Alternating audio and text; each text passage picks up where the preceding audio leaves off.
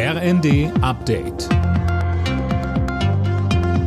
Stündlich neu. Auf den Punkt informiert. Ich bin Gisa Weber.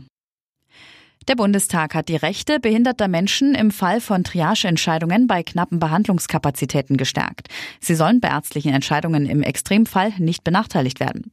Der Sprecher der Behindertenbewegung Ability Watch, Konstantin Grosch, sieht behinderte Menschen durch die Neuregelung dennoch weiter im Nachteil. Er sagte im ersten. Das liegt insbesondere an den Kriterien, die dort ausgewählt wurden. Insbesondere beruft man sich ja hier auf die aktuelle und kurzfristige Überlebenswahrscheinlichkeit. Und natürlich ist es so, dass Menschen mit Behinderungen oftmals Begleiterkrankungen und Erscheinungen haben, die dann eben diese Überlebenswahrscheinlichkeit geringer ausfallen lässt. Ein Lossystem würde Grosch zufolge jedem eine gleiche Chance einräumen.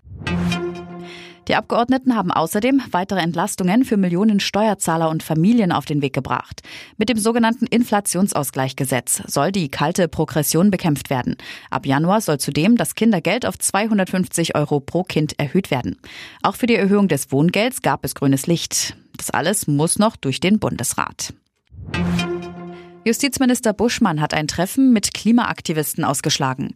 Die Gruppe, die sich selbst letzte Generation nennt und unter anderem auf Straßenfest klebt oder mit Aktionen in Museen für Aufmerksamkeit sorgt, wollte sich mit Mitgliedern der Bundesregierung treffen.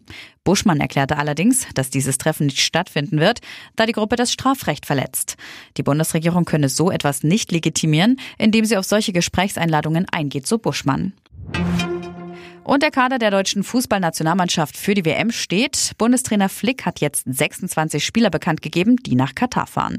Mit dabei im Sturm sind BVB-Youngster Yusufa Mokoko und auch der aktuelle Top-Torschütze in der Bundesliga, Niklas Füllkrug von Werder Bremen. Mario Götze kehrt nach fünf Jahren wieder in den DFB-Kader zurück. Alle Nachrichten auf rnd.de